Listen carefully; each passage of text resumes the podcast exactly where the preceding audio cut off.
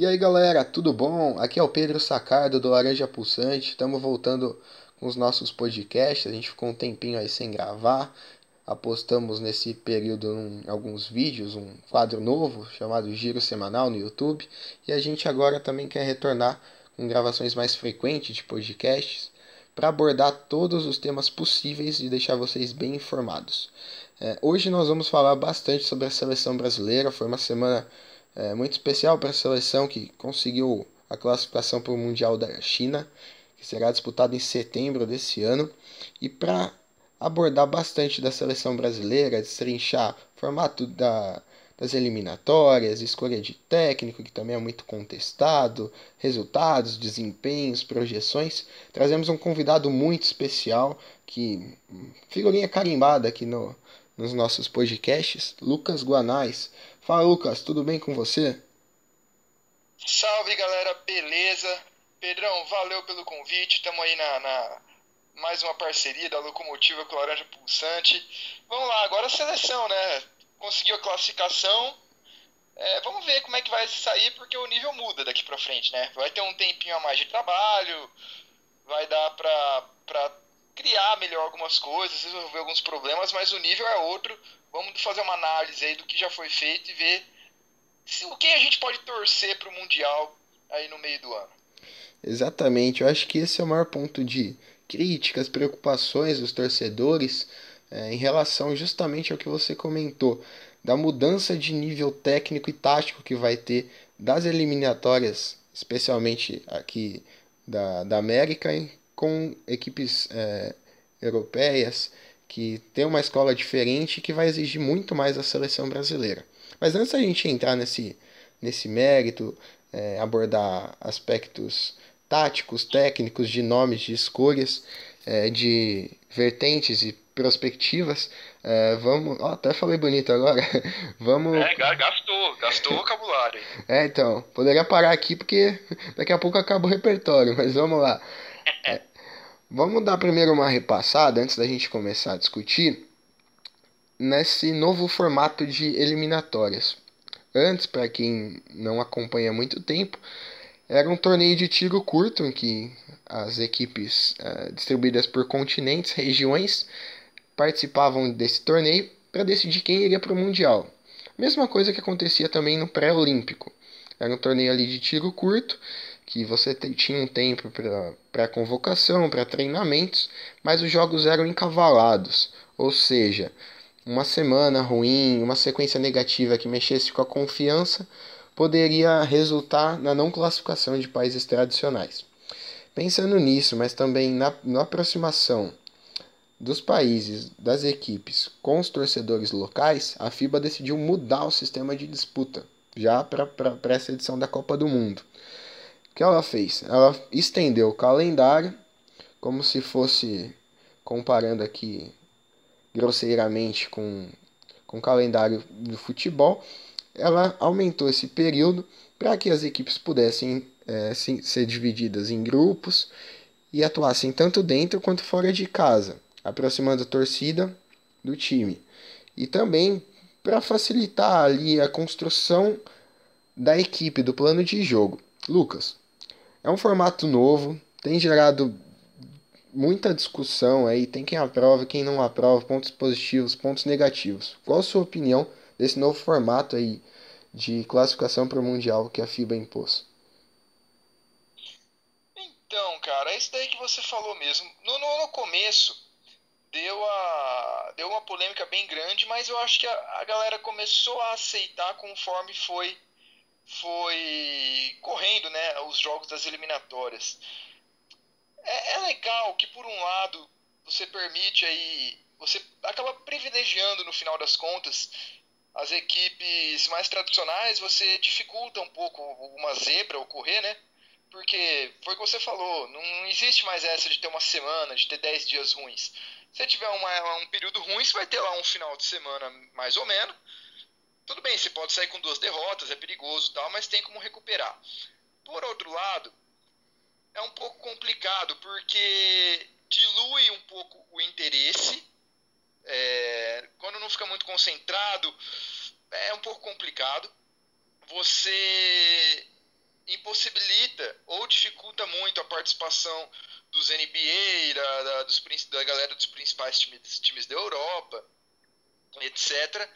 E isso acaba tirando um pouco o, o público, né? Tirando um pouco o atrativo. E também tem um terceiro fator que é bem relacionado com esse. Os principais jogadores de boa parte das seleções realmente estão nesses mercados. E as eliminatórias serão feitas inteiramente com outros jogadores, com jogadores de ligas menores, que é mais ou menos o caso que aconteceu com o Brasil.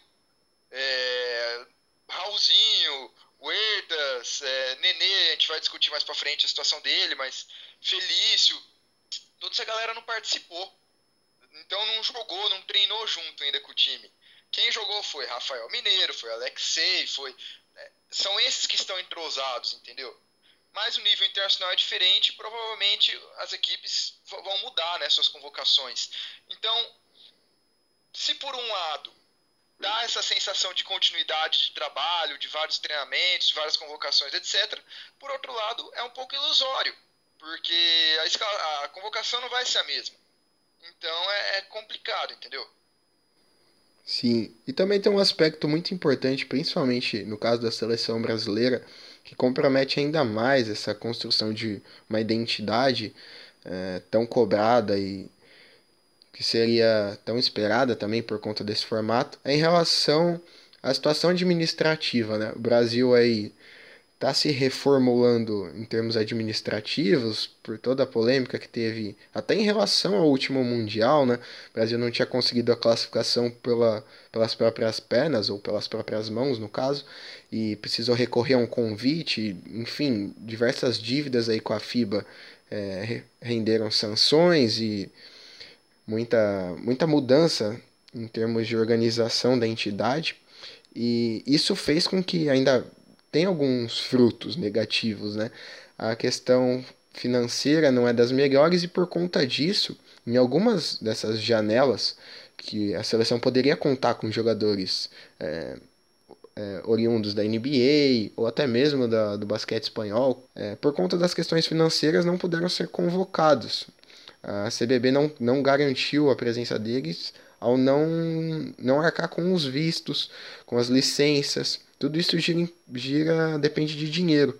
E a CBB, na situação que ela se encontra hoje em dia, isso acabou pesando um pouquinho para que esses jogadores não viessem para cá, não participassem desse momento aí de construção de identidade.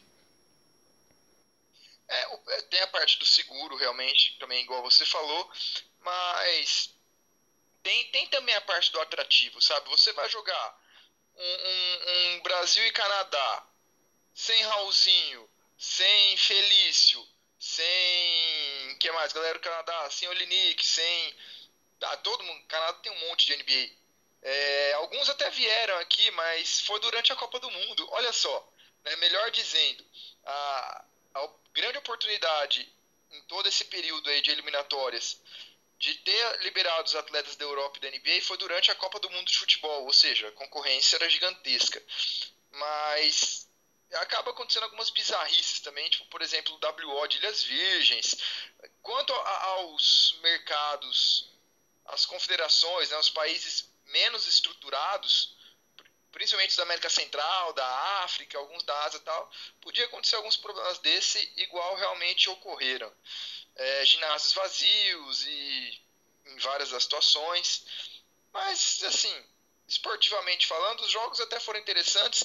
Teoricamente, o formato é interessante, mas com essa dinâmica do, dos business, né, do negócio sobre a seleção, né, se sobrepujando nas seleções, fica realmente complicado. Porque, voltando um pouco para o futebol, os jogadores, a glória máxima ainda está relacionada à Copa do Mundo. Sabe, ah, ganhar uma Champions por um Barcelona da vida fodido, não sei o que, legal tal. Mas você ganhar uma Copa do Mundo ainda está no topo. Ainda é o sonho de todo mundo. Ainda. Não sabemos os próximos anos. É, na Europa, Eurocopa, aqui a Copa América com um pouco de menos apelo também, mas ainda tem. Agora, na, no basquete não. O foco é todo NBA. Então, tipo, ah, a seleção muitas vezes atrapalha. Você pode ir pra seleção e se machucar. Então, realmente é complicado você atrair todo mundo e esse sistema com certeza não atrai.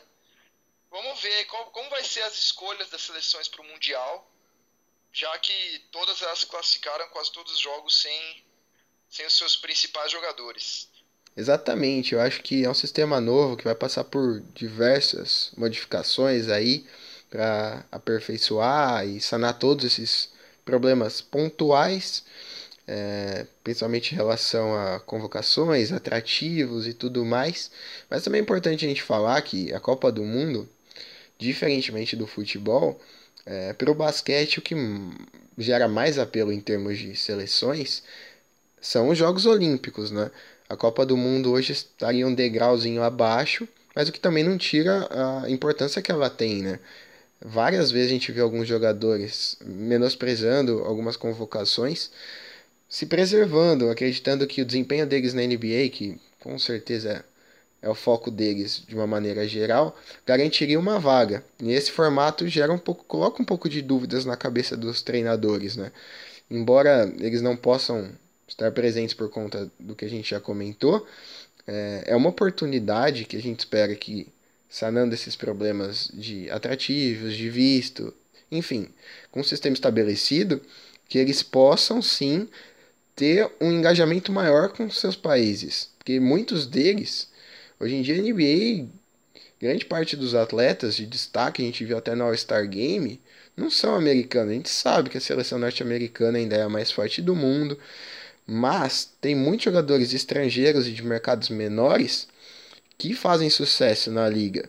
Então, seria a oportunidade deles criar uma identidade com o seu país, porque eles saem muito cedo, vão para a NBA, até por conta de N questões financeiras, técnicas, táticas, em busca de evolução, de consolidação, é a chance deles devolverem um pouco de toda a confiança e expectativa criada pela torcida. Né? É, sim, realmente, mas isso acaba gerando também algumas anomalias. Por exemplo, a Eslovênia não foi, não conseguiu se classificar. Então a gente ficou, por exemplo, sem o Doncic, que não participou de nenhum jogo, não sei se participou de algum, mas se participou foi de uma rodada só, mas eu acho que não. Não participou de nenhuma rodada e seria um baita de um atrativo para o Mundial, igual foi para a Eurocopa. É, que mais? A, a Finlândia do, do Markkanen também. Então esse tipo de, de distorção acabou acontecendo.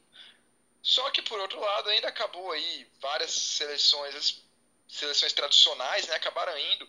Foram poucas as que ficaram de fora, né? A gente teve, obviamente, Estados Unidos foi, Canadá, Argentina e Venezuela e Brasil, que são as principais daqui também, estão lá. França, Itália, Rússia, Espanha, Sérvia, que são as seleções aí que tem que tem bons nomes que podem vir da NBA também então, que mais? Austrália. Então, as seleções mais tradicionais do basquete, salvo raras exceções, tipo a Eslovênia e tal, foram. É... Acho que quando chega no Mundial, essa questão da identidade acho que fica um pouco de lado. O negócio é mais ganhar mesmo com os melhores jogadores que você tem. Quanto às eliminatórias, eu entendi a ideia da FIBA, mas eu não sei sinceramente se deu para pôr em prática, sabe? Pelo menos pelos jogos que eu vi na América do Sul, eu acho que não fez tanta diferença. Sim. Bom, acho que deu para comentar bastante desse novo formato da FIBA. Bom, vamos passar então para o desempenho do Brasil nas eliminatórias. O Brasil encerrou sua participação nas eliminatórias americanas com nove vitórias e três derrotas em 12 jogos, ficando na terceira colocação do grupo F. Lembrando que os resultados já são carregados também da primeira fase. E Brasil, em nenhum momento podemos dizer assim, passou sustos, tomou aperto e não chegou a ter a, a classificação comprometida, até por conta do desempenho do outro grupo que foi um pouco menos nivelado e duas equipes se distanciaram e as outras ficaram mais para baixo. Te agradou o desempenho do Brasil como enquanto resultado, não em si a construção de jogo, mas enfim, essa caminhada para o Mundial? Ah, enquanto resultado, eu acho que sim. É, realmente foi um, um, um, regulamento esquisito, né? Só para trinchar um pouquinho mais, na primeira fase foram quatro grupos com quatro seleções em cada, sendo que avançavam as três primeiras de cada grupo. Aí na segunda fase, dessas 12 seleções que avançaram, elas foram divididas em dois grupos, com seis cada uma. É, avançava os três primeiros de cada, mais o melhor quarto colocado. E os resultados foram carregados, igual você falou, que na minha opinião é meio tosco. Eu acho meio tosqueira. Porque quem, quem se classificou na, nas últimas posições, na, na primeira fase, foi com uma baita desvantagem para a segunda. Mas enfim, vamos lá. É, em termos de resultado, primeira fase o Brasil enfrentou Venezuela, Chile e Colômbia em turno e retorno e teve uma derrota feia para Venezuela. Na segunda fase, o Brasil encarou de novo Venezuela, Canadá, República Dominicana, Chile e Ilhas Virgens. Desses jogos, o Brasil só perdeu os dois para o Canadá. Venceu todos os outros. Em termos de resultado, eu gostei sim tá? Foram aí nove vitórias e três derrotas, foi o suficiente. É, o objetivo, obviamente, não era ficar em primeiro, o objetivo era sim conseguir a classificação, porque o que importa é lá no Mundial. Então, nesse ponto, me agradou bastante, sim, apesar do desempenho não ter sido lá aquelas coisas, mas os resultados me agradaram, sim.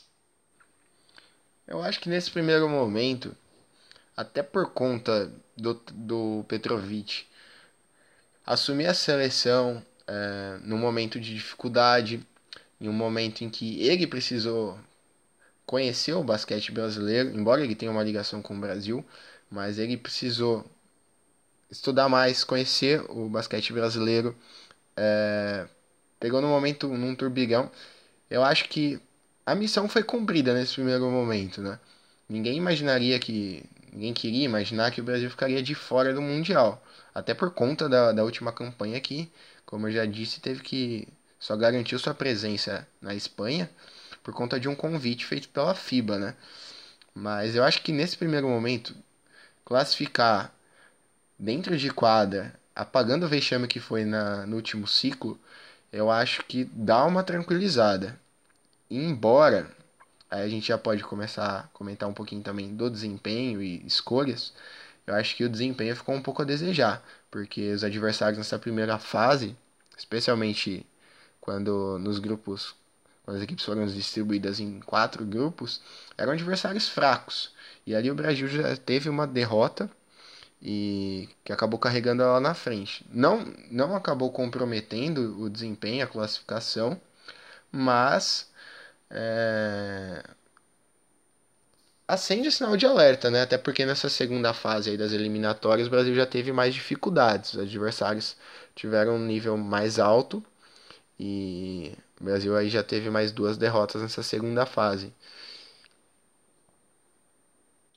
Já, realmente. E só que assim, o, mesmo o desempenho deixou um pouco a desejar.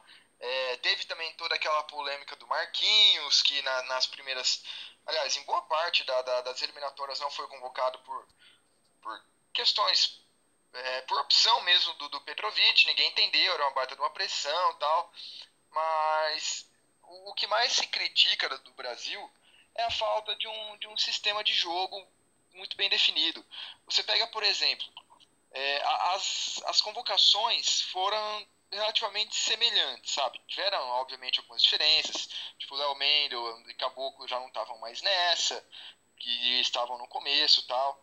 Mas, por exemplo, você pega esses últimos dois jogos contra Ilhas Virgens e República Dominicana.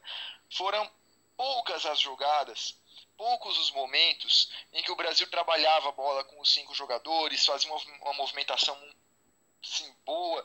Geralmente a jogada fechava em dois ou três jogadores que tentavam finalizar geralmente depois do pick and roll com chute de três ou mandando pro varejão lá, lá embaixo da cesta.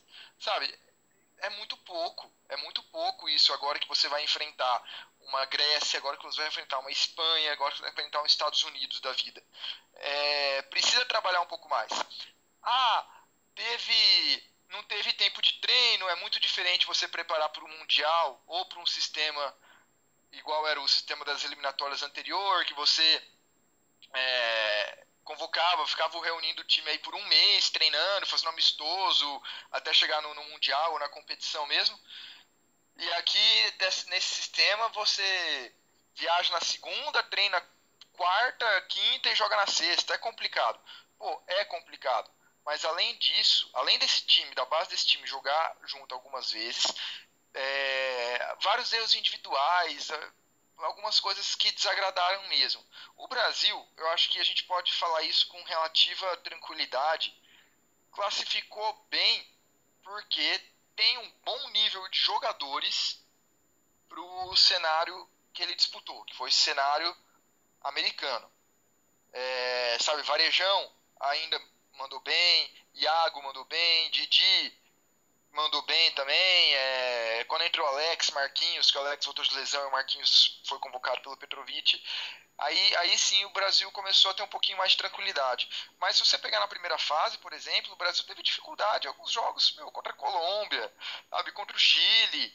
O Brasil ganhou, ganhou, mas sabe, ganhou abrindo no último período só, o resto do, do, do dos jogos, do, do, do tempo foi sofrendo uma pressão, às vezes até saindo atrás, contra equipes que tem, não tem tradição e não tem qualidade nenhuma no basquete.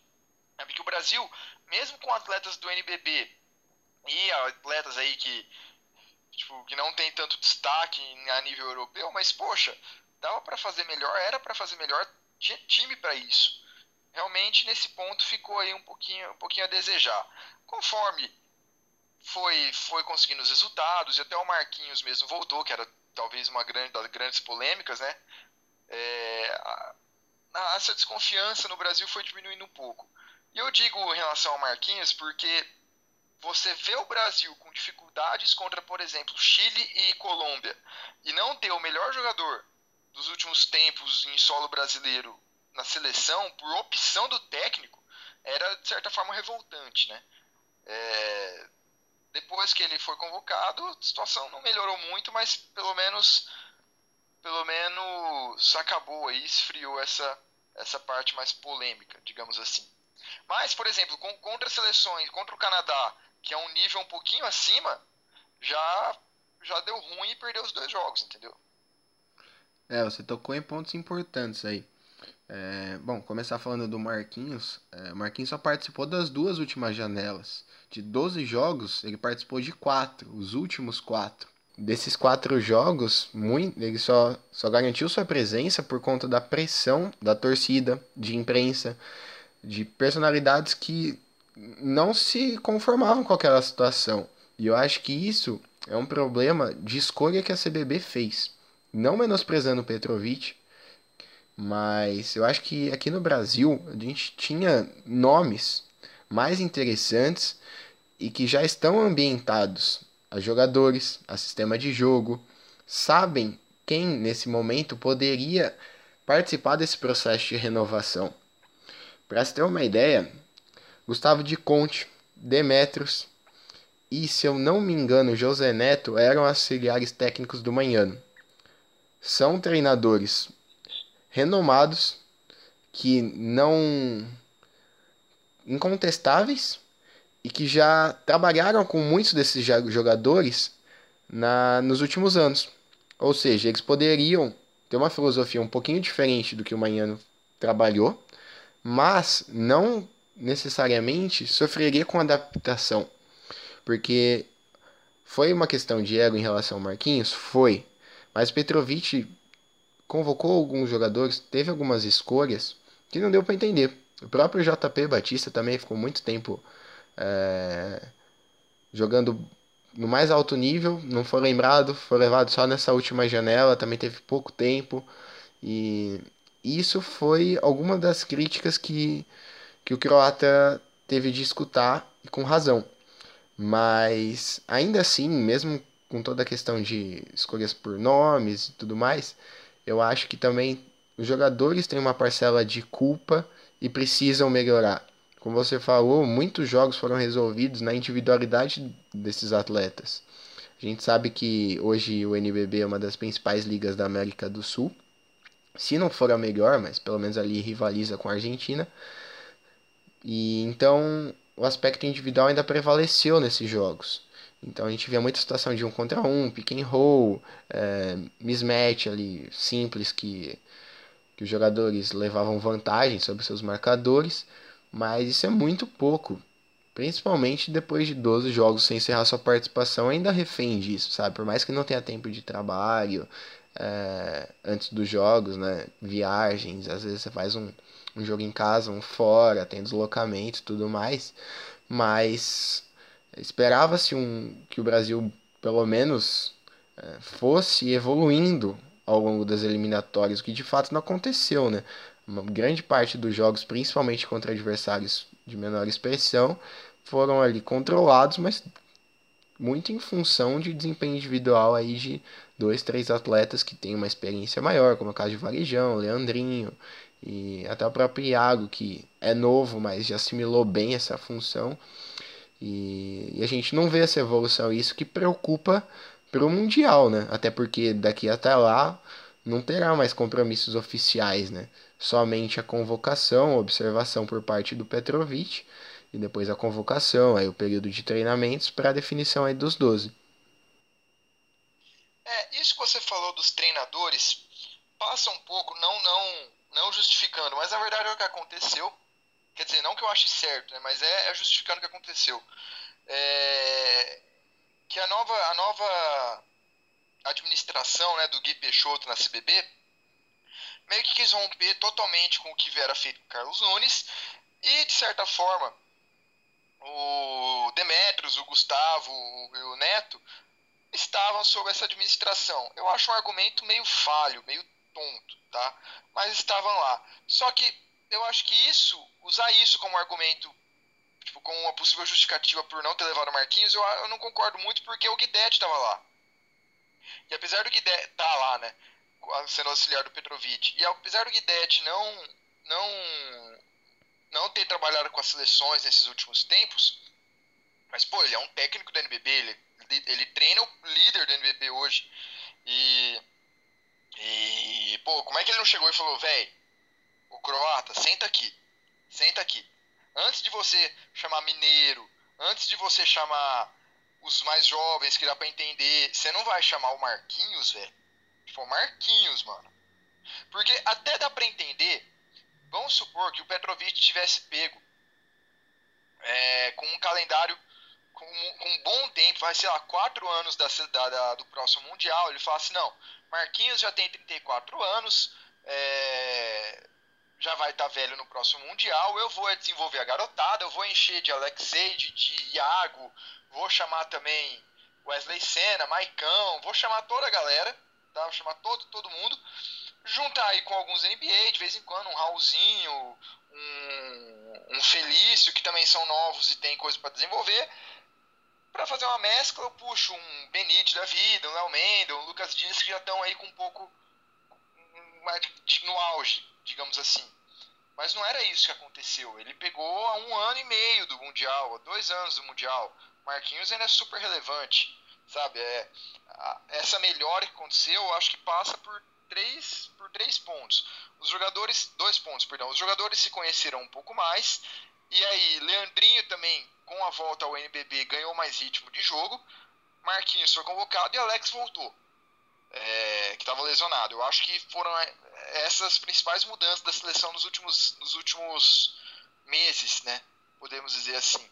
Mas vamos ver, porque muito, muito se falou, todas as desculpas que foram dadas pelo mau desempenho, todas as justificativas, desculpas não, mas todas as justificativas pelos desempenhos truncados são rebatíveis a partir do momento que a seleção vai ter tempo de treino para o Mundial.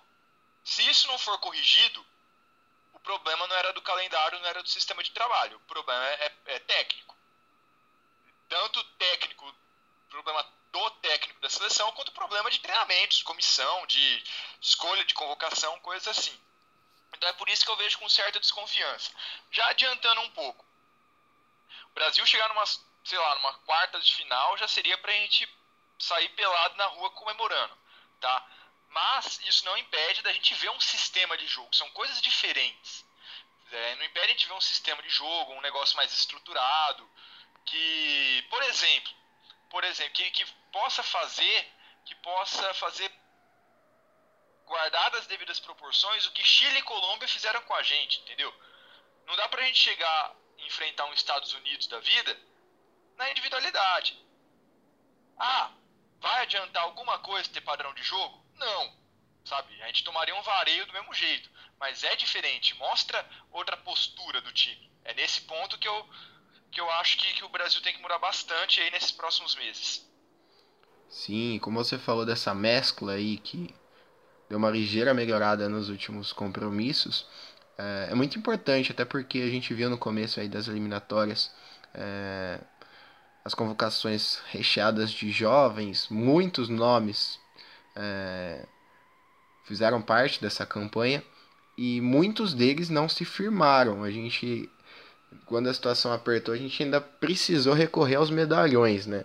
A gente sabe que o processo aí de é, rejuvenescimento da seleção, não só do Brasil, mas todas as seleções que passam, é um pouco delicado, mas esperava-se mais, sabe? É, justamente por essa sequência, para os jovens estarem quase que todos na mesma liga, no NBB, se conhecerem, alguns até da mesma equipe, que a gente vê hoje, principalmente imaginando o grupo que o Petrovic deve levar à China, é, e ele mesmo já falou isso em algumas entrevistas, é que ele espera contar com jogadores da NBA, da Espanha, enfim, da Europa, e um ou outro jovem deve completar, completar o plantel. Mas de resto é a mesma seleção que, que o torcedor brasileiro conhece de competições anteriores, de Mundial, de Pré-Olímpico, de Olimpíadas. Então esperava-se mais desses jovens e é o que você falou também. Vamos ver se depois dessa, desse período que Petrovic vai ter para observar, para convocar, para trabalhar, como que a seleção vai chegar no Mundial. É um outro campeonato, é uma outra realidade, não dá mais para ficar dependente de individualidade em cenário mundial, porque aqui em cenário continental, na América do Sul, é uma coisa. Chegar no Mundial, jogar com as seleções de ponta da Europa, até mesmo as da Ásia, que é no caso da, da Austrália, não, não é suficiente, sabe? É, obviamente que um ou outro nome vai se destacar, mas é uma velha máxima que para as individualidades aparecerem, o coletivo tem que funcionar. E a partir do momento que você escolhe todo o seu jogo em aspectos individuais, meu amigo, tem alguma coisa errada aí. Vamos torcer para que isso seja corrigido a tempo. O grande teste, tanto para o técnico Petrovic quanto para a comissão, até mesmo para alguns jogadores, vai ser no Mundial. A gente está simplesmente levantando uma questão, acendendo um alerta aí, porque apesar da classificação ainda tem muita lenha para queimar. Não dá para chegar lá achando que a situação atingiu um nível seguro. Não atingiu. Não, muito longe disso. Só para retificar a informação, além do Guidetti, o Bruno Savinani também é, Savinani também é assistente técnico do, do Petrovic, o Bruno que é o técnico do Corinthians. É, só pegando alguns nomes, puxando alguns nomes aqui, tá? O, o Brasil, ele tem, ele está numa situação complicada, tá? É, é mais do que, notório que a, que a, que a última geração aí dourada em, em termos de, de, nomes individuais de sucesso na NBA ou se aposentou, está se aposentando, é o caso aí do Splitter que já está fora, o Varejão e o Leandrinho não voltam mais para o nível NBA, o Nenê provavelmente não vai para a seleção, é, que mais? Alex e Marquinhos, Marcelinho já aposentou, Alex e Marquinhos também aí vai ser o último mundial deles, e a renovação não veio no mesmo nível, é, tem a expectativa aí de que talvez a galera que surja dos anos aí de, de 2001, 2002 consiga dar um up, né? A gente tem várias, vários jogadores já treinando em, em college dos Estados Unidos, em clubes de base da, da Europa e tal. É, a gente tem aí Didi Iago, que, que Gabriel Jaú, Maicão também, que são os principais nomes e podem eventualmente brilhar até numa NBA no futuro. Mas Enquanto isso, os principais jogadores aqui no Brasil não têm boas características a nível internacional. Por exemplo, Lucas Mariano, que foi convocado, não tem um nível de marcação, um nível de intensidade de defesa que supra as necessidades da seleção a nível internacional. Ultimamente nem a nível nacional para o Bauru, que dirá internacional. É, jogadores que se destacam, que mais aqui? É, Olivinha, por exemplo, que não foi convocado, mas se adequaria nessa mesma situação. O próprio Augusto Lima e o Hetzheimer, que disputam, eu imagino que a mesma vaga para convocação, tem sérias dificuldades, principalmente na hora de abrir marcação, esse tipo de coisa assim. Alguns dos nomes que o Petrovic chamou: Antônio, Gui Bento, Alexei, Jimmy, Fúvio, Renan Lenz, Lucas Mariano, Arthur Pecos, Cipollini. Gente, é, é, são todo, todos nomes. Scott Machado, Scott Machado, tudo bem, era uma tentativa boa. Rafael Mineiro. São, são nomes que não, não. Jonathan Luz também, que não tem condição de representar o Brasil a nível internacional. São bons jogadores, ah, fazem diferença nas suas equipes aqui no NBB, mas não tem condição. Vai, tudo bem. Gui Bento e Antônio é, são estão aí na, na, cota jovem, né? Eu acho até interessante essa e Alexei também essa chamar os jovens para treinar, para sentir o clima, para ter esse intercâmbio de experiências e tal. Mas são, são jogadores que não aguentam. Fúvio não aguenta nível internacional também. É, sabe? E vários deles, como por exemplo o Mineiro e o Jonathan Luz, foram chamados várias vezes. Várias vezes. É, de testes mesmo que não que ele fez, que, que não deram certo, seriam o, o Scott Machado, que ainda está no, no, no, radar, o Arthur Pecos, mas Augusto Lima não, não entregou grandes coisas também. É, sei, Fischer machucou, mas os principais nomes são os de sempre. É Varejão, é Alex, é Marquinhos, Leandrinho, Benite e o Lucas Dias tem jogado bem, relativamente bem também. Pelo menos nesses últimos dois jogos. Sim, é o que você falou, são jogadores que a gente não está discutindo a qualidade técnica deles, mas sim o impacto que eles podem trazer para a seleção e como eles podem representar a seleção. Em meio a tantos esses testes, o que, sem dúvida alguma, que melhor rendeu frutos foi com o Didi, né? O Didi, na primeira convocação do Petrovic, ele foi convocado apenas para integrar a seleção brasileira, como uma espécie ali de laboratório para jogadores mais jovens. Teve também mais uma galera que foi junto com ele. E o desempenho dele chamou a atenção do croata e dali em diante ele virou uma figurinha carimbada na seleção, é, ganhando cada vez mais espaço, principalmente nessas duas últimas janelas já aparece às vezes não sai como titular, mas muitas das vezes termina a partida dentro de quadra. Então eu acho que são poucas vagas em aberto.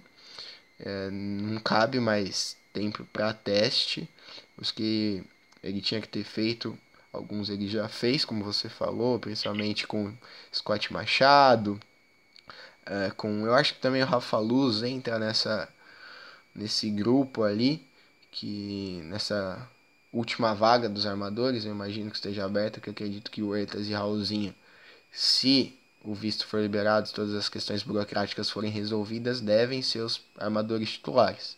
E ali eu acho que o Rafa acaba rodando, apesar de não ter comprometido por conta do desempenho do Iago, que também ao lado do Didi e um pouquinho do Lucas Dias foram os jovens ali que assimilaram bem a responsabilidade e têm ganhado espaço. O Lucas Apesar de ter ido bem nas eliminatórias, ter sido o atleta que mais representou o Brasil com 11 jogos, é, eu acho que ele acaba perdendo um pouquinho de espaço com a, com a convocação do Marquinhos. Até pela, pelo posicionamento do Marquinhos em quadra. A gente sabe, é um ala, mas que pode muito bem fazer a função de ala pivô, mesmo na posição do Lucas Dias. E por conta da experiência, eu acho que isso vai acabar vai acabar pesando para o Marquinhos ser convocado e para o Lucas Dias é, ficar fora desse ciclo. Não, tanto perde que o Lucas Dias não teve um desempenho. É, eu falei até que o desempenho foi, foi relativamente foi razoável, mas foi abaixo do esperado. Tá? Que fique bem claro isso. Tanto que o Lucas Dias não foi originalmente convocado para a última rodada. E o Brasil não estava classificado na última rodada. Antes da última rodada. Da, dos dois jogos contra Ilhas Virgens e a República Dominicana. O Lucas Dias só entrou após o corte do Augusto, salvo engano, que ele lesionou. Então também mostra que o, que o Petrovic pode aí não ter ficado muito satisfeito com o desempenho dele. É, eu achei interessante, assim, não sei se eu faria o mesmo, mas eu entendo. Eu entendo e compreendo bem, assim, não, não critico, são formas diferentes de se ver o jogo nesse ponto, dele ter colocado o Iago como um dos pilares da seleção. É, desde a primeira convocação, o Iago encheu os olhos do Petrovic e, e é figurinha carimbada, como você falou desde então. E realmente tem feito por merecer, apesar de algumas falhas ali, principalmente por ser novo e por não ter um físico muito desenvolvido, ele sofre, né, quando, quando tem uma marcação, um jogador muito mais forte que ele. É, se ele não consegue passar na velocidade, ele acaba sendo um pouco anulado nesse sentido, mas é normal é, relativamente ao desenvolvimento dele. Mas o ponto do Didi foi muito legal, porque o Didi ele surgiu no Franca, é, parecia, deu, deu mostras que podia ser um, um, moleque bom aí, mas na primeira convocação ele estava muito longe de ter esse mesmo prestígio que ele tem hoje. O, o Petrovic realmente viu algo especial no Didi antes de quase todo mundo. E foi depois das convocações, não digo que foi por conta das convocações, mas foi depois das convocações que o Didi realmente explodiu, né? Que resolveu na, na final da Sul-Americana, no próprio NBB e tudo mais. É, nesse ponto, realmente, o, o Petrovic mandou bem em, em relação ao Didi. Lembrando que ele ainda vai fazer o. Ele ainda tem espaço para testes, né? Porque a convocação. Já foi definido que a convocação vai ser de 15 jogadores, só que só 12 podem ir para o Mundial, né? Então vão ter três cortes ainda, vão ser três testes que ele vai fazer. Eu imagino que deve ser um armador, um ala e um pivô, né? Deve, deve seguir nessa linha aí e resolver as últimas pendências nas semanas de treino que ele vai ter.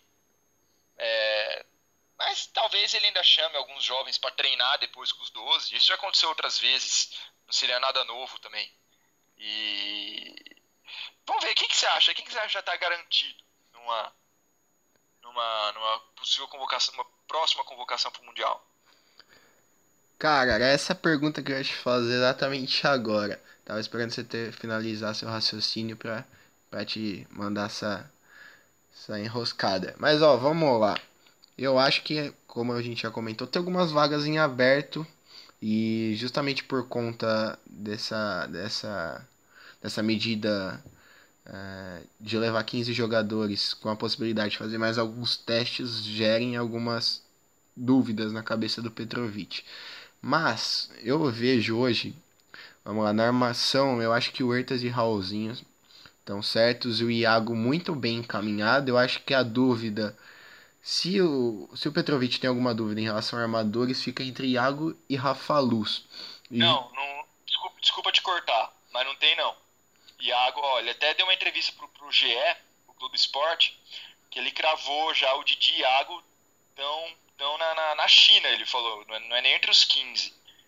Então, é, na China já. É, eu imaginei. Ele, eu imagino. Ele disse, né, Peraí, só um pouquinho. Ele disse nessa entrevista que ele vai conversar com os NBA.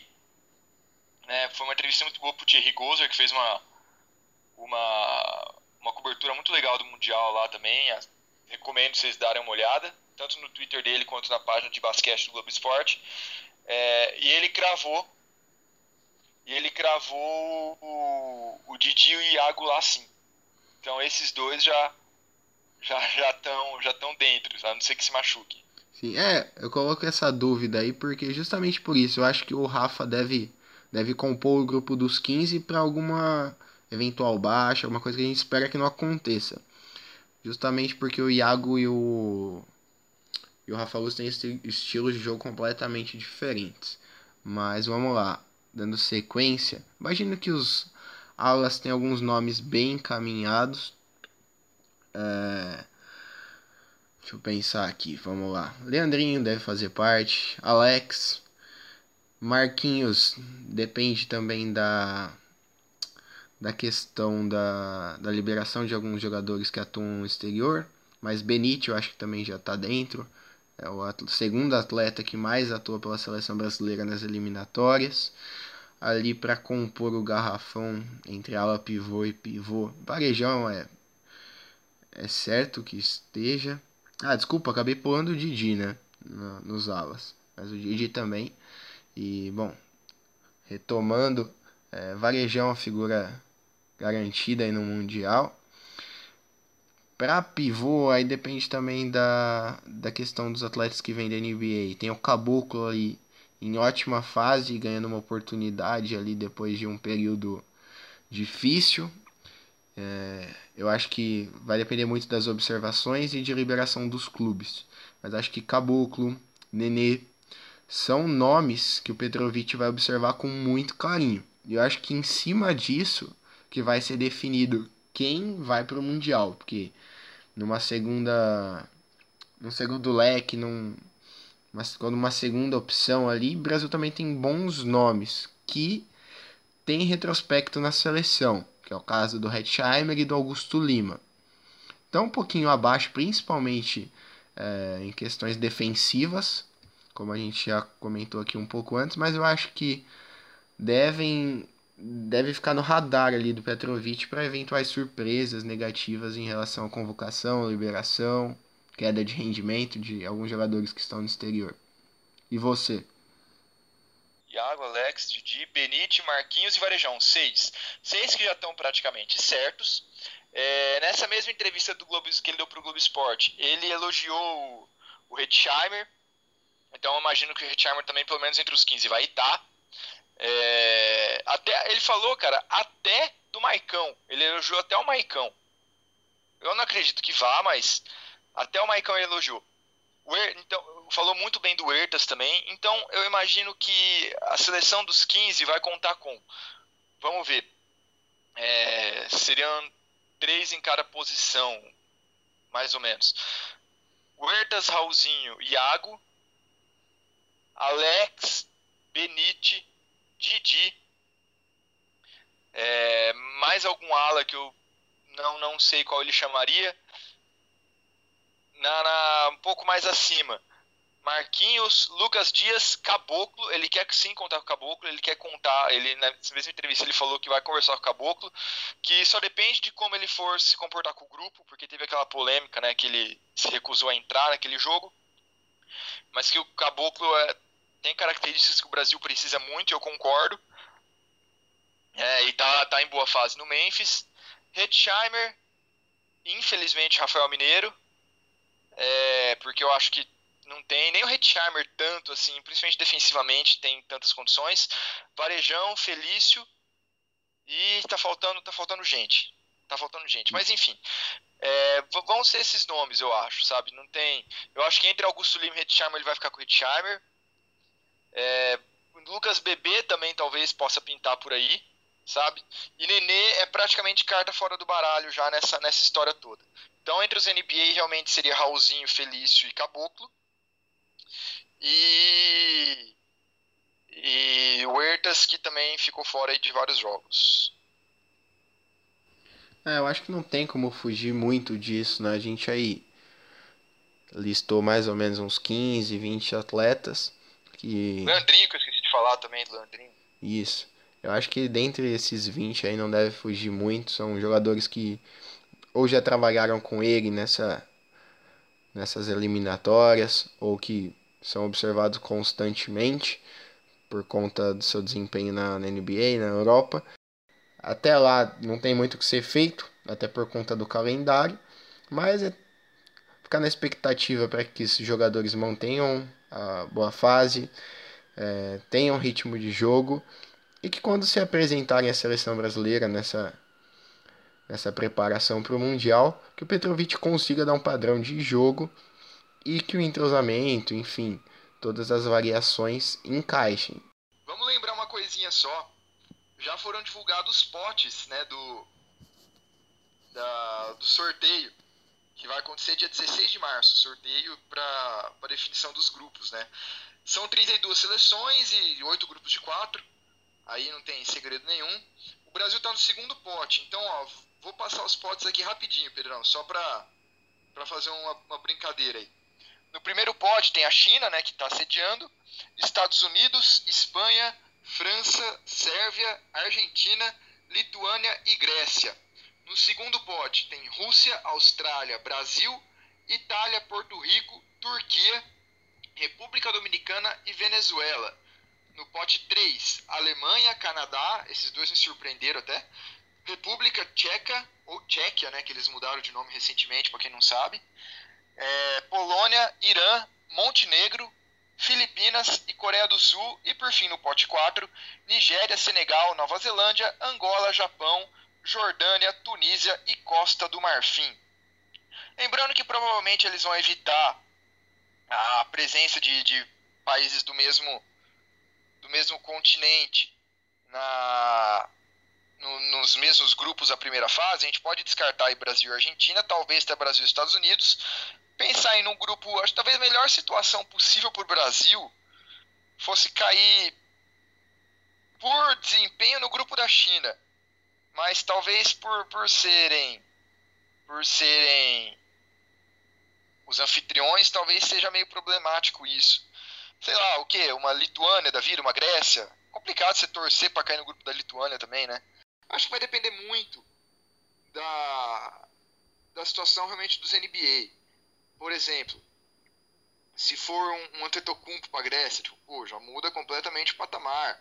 Se for é, um Galinari para a Itália, um sabe, um Schroeder na Alemanha, toda a galera lá do Canadá que não tem ninguém nas cabeças da NBA, mas são todos bons jogadores, bom, vários bons jogadores, sabe? Sérvia também tem, então vai depender muito disso, de como é que vai ser. Na, na Nova Zelândia, por exemplo, tem o Bledsoe, que ah, é um jogador só, é, mas dá pra fazer um barulhinho ali. Então, tem, tem que ver muito nessa parte também das convocações, mas eu acho que o Brasil realmente é passar em segundo. Um, um grupo por desempenhos dos sonhos, acho que seria China, Brasil, né? Cara, acho que Coreia do Sul e, sei lá, Costa, Costa do Marfim. Seria o grupo dos sonhos pro Brasil. Mas, por outro lado, pode cair Espanha, Brasil, é... acho que aí pode repetir europeu, né? Espanha, Brasil, Canadá e Nova Zelândia. Aí seria um grupo do inferno pro Brasil, ou até Nigéria também. Então, tem, tem tudo isso. A própria República Dominicana tem Carlton Towns e Al Horford, que ninguém sabe se vai ou se não vai. Vai, vai depender de tudo isso. Mas eu acho que um grupo que eu gostaria bastante é, é China, Coreia do Sul e Costa do Marfim. Acho que China não tem como fugir disso, até por conta da, da tradição das outras equipes e da força também que eles têm, especialmente se contarem com os principais jogadores da NBA. No pote 3, eu acho que se ter obrigação realmente de um de um europeu, aí seria a República Tcheca para fugir da Alemanha. Mas até a Polônia também eu encaro, vai. Isso. Mas se não tiver restrição, acho que o ideal ali seria a Coreia do Sul, um Irã. E no pote 4. Irã não, Irã não. Irã é complicado, fi. Ah. Então, então basquete forte lá. Ah, mas convenhamos que para a história do Brasil, para a qualidade que, que a gente tem em termos de jogadores, não, não, não é aquele bicho papão, né? Não, não é. Realmente não é. Mas entre Irã e Coreia do Sul, eu prefiro bem a Coreia do Sul. Não, sim, mas é uma, é uma possibilidade legal. A gente só tem que torcer para que não cruze um caminho de uma Alemanha, de um Canadá, que complicaria bastante a vida da seleção. É, eu não sei se o Canadá pode. É, então. Da mesma, a ori... confederação, não sei se pode. A orientação é evitar a concentração de países da mesma, do mesmo continente, né? Mas, por exemplo, é países da. E é tudo tratado como América, né? Não é igual no, no futebol que tem a CONCACAF e a Comembol, né? Isso. Então é como é que é tudo FIBA Américas, então acho que realmente o Brasil não cairia no grupo dos Estados Unidos, graças a Deus, e nem do Canadá também, graças a Deus. Olha, eu não sei, Lucas, porque alguns, algum, algumas equipes vão ter que acabar caindo é, principalmente os europeus. São muitos países é, para oito grupos, então um ou outro vai acabar repetindo. A gente torce para que isso não aconteça com a gente, até porque esses países aí que a gente já comentou são muito fortes, né? Mas vamos lá, no pote 4, acho que o ideal mesmo seria Costa do Marfim ou Tunísia, mas um desses dois. Bom, seria o cenário ideal, né? Mas bom, vale a gente lembrar que o Brasil ao lado dos Estados Unidos são os dois únicos países que marcaram presença em todos os mundiais. Então, quem quem deveria e deve estar fazendo esses cálculos para evitar um cruzamento, embora a gente não seja o mesmo Brasil de épocas passadas, tem que ser os adversários, né? A gente tem que encarar com, com o peito, obviamente, reconhecendo nossas deficiências e tentando é, é, saná-las até lá, mas a gente tem que tem que se impor. Eu acho que esse é o pensamento que a gente tem que ter. Não ficar fugindo muito de algum ou outro adversário. É, eu acho que. Eu acho que realmente é isso aí, mas é, é legal. Eu sou um. Eu gosto muito desse, desse clima pré-sorteio, de ver as possibilidades. Particularmente eu gosto bastante de especular nesse sentido. Eu gosto muito de ver o sorteio também. Tanto do. Todos os campeonatos, cara. Desde o seleções, até de clubes, mas seleções eu tenho um carinho especial, sim. E eu, eu gosto muito de ficar vendo essas, essas nuances, os grupos que podem acontecer e tudo mais. Aí vocês me desculpem meu gosto estranho. Não, que isso é um baita atrativo. Eu acho que quem nunca pegou um, uma tabela e ficou imaginando N cenários é, e se cruzar com esse, e se pegar aquele, hum, mas seria, será que seria diferente se fosse por esse caminho, pelo outro? Isso é uma bacana, eu acho que é, é válido sim. Bom, acho que deu para vocês entenderem bastante o que a gente quis passar. A gente abordou vários temas aí relativos à seleção brasileira, desde a implementação de um novo sistema de disputa das eliminatórias, passando pelas escolhas do Petrovic, também resultados da seleção brasileira, desempenho, construção de jogo, escolhas, é, projeções de nomes que devem é, estar presentes no Mundial representando a seleção brasileira, possíveis adversários. Deu para vocês terem uma ideia de toda a nossa visão desse momento da seleção brasileira e do que espera o Brasil no Mundial da China.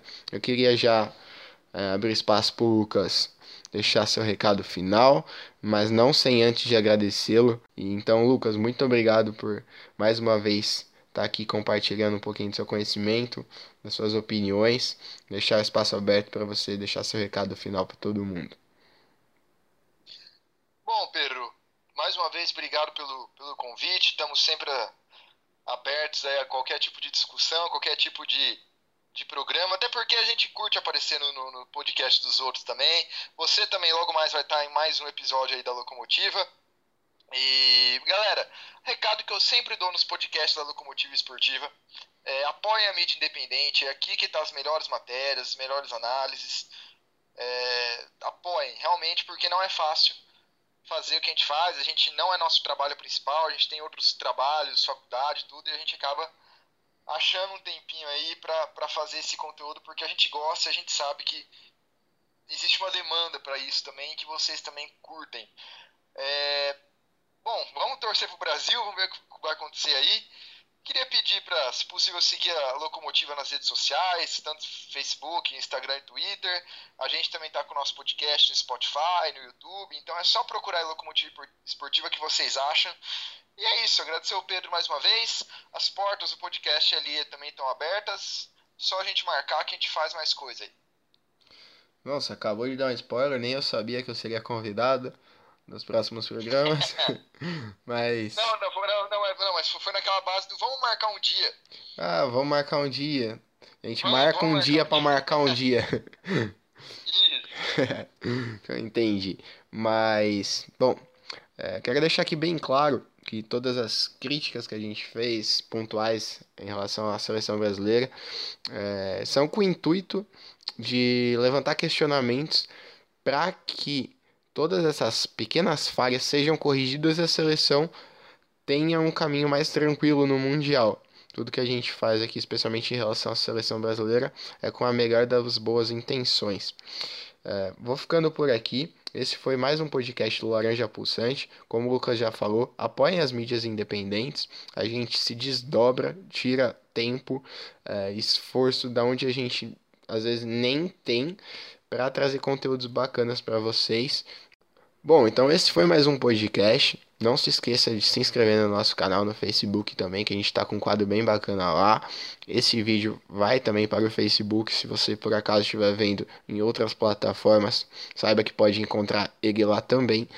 E fiquem atentos que daqui para frente a gente vai trazer mais podcasts com outros temas, NBB, Liga Ouro, os playoffs estão chegando das duas competições, então a gente sempre vai trazer conteúdos novos, atualizados e na medida do possível gerando esse debate bem interessante, expondo opiniões, posicionamentos, visões diferentes com participantes, tanto Lucas quanto outros, é, outras pessoas da mídia independente. Bom, vou ficando por aqui. Um forte abraço para cada um de vocês. Espero que tenham gostado desse podcast. Não se esqueçam, não se esqueçam de deixar o like. É muito importante para a gente. Um abraço, galera.